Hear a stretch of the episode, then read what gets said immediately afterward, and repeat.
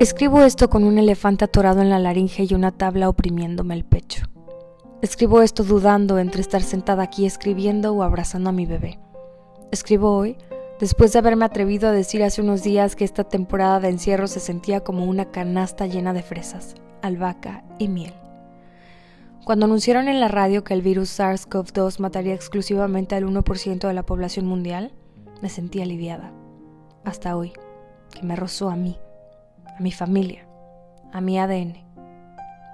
Hoy caigo en cuenta que esa estadística, ese 1%, está integrado por seres humanos, personas como tú y como yo que vivieron sus últimos segundos de vida sin una voz esperanzadora que dijera tranquilo, te amo. Personas que tuvieron sueños, aspiraciones, miedos, metas, amor, dolor y familia.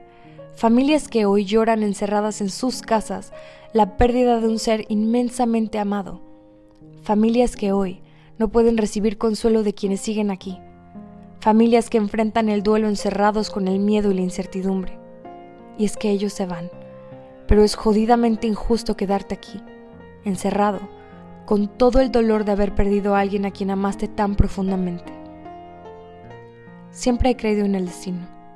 Siempre he pensado que hay cosas que están escritas, que van a suceder, programadas con fecha, hora y lugar pero me cuesta trabajo creer que alguien pudiera escribir una historia tan cruel y retorcida. Y entonces vienen a mi mente las más tristes historias de la humanidad. Y descubro que estamos condenados a aceptar que aun a pesar de todo el dinero, todos los avances científicos, toda la información, la tecnología y el poder, somos seres insignificantes, desechables, tan pequeños en comparación al universo, tan frágiles vulnerables, que nos enfermamos, nos matan, nos desaparecen o morimos, y aún así el sol vuelve a salir, las cosas se reorganizan, el río vuelve a su cauce y la vida sigue, aún a pesar de nosotros, aún a pesar de quienes nos amaron, la vida continúa.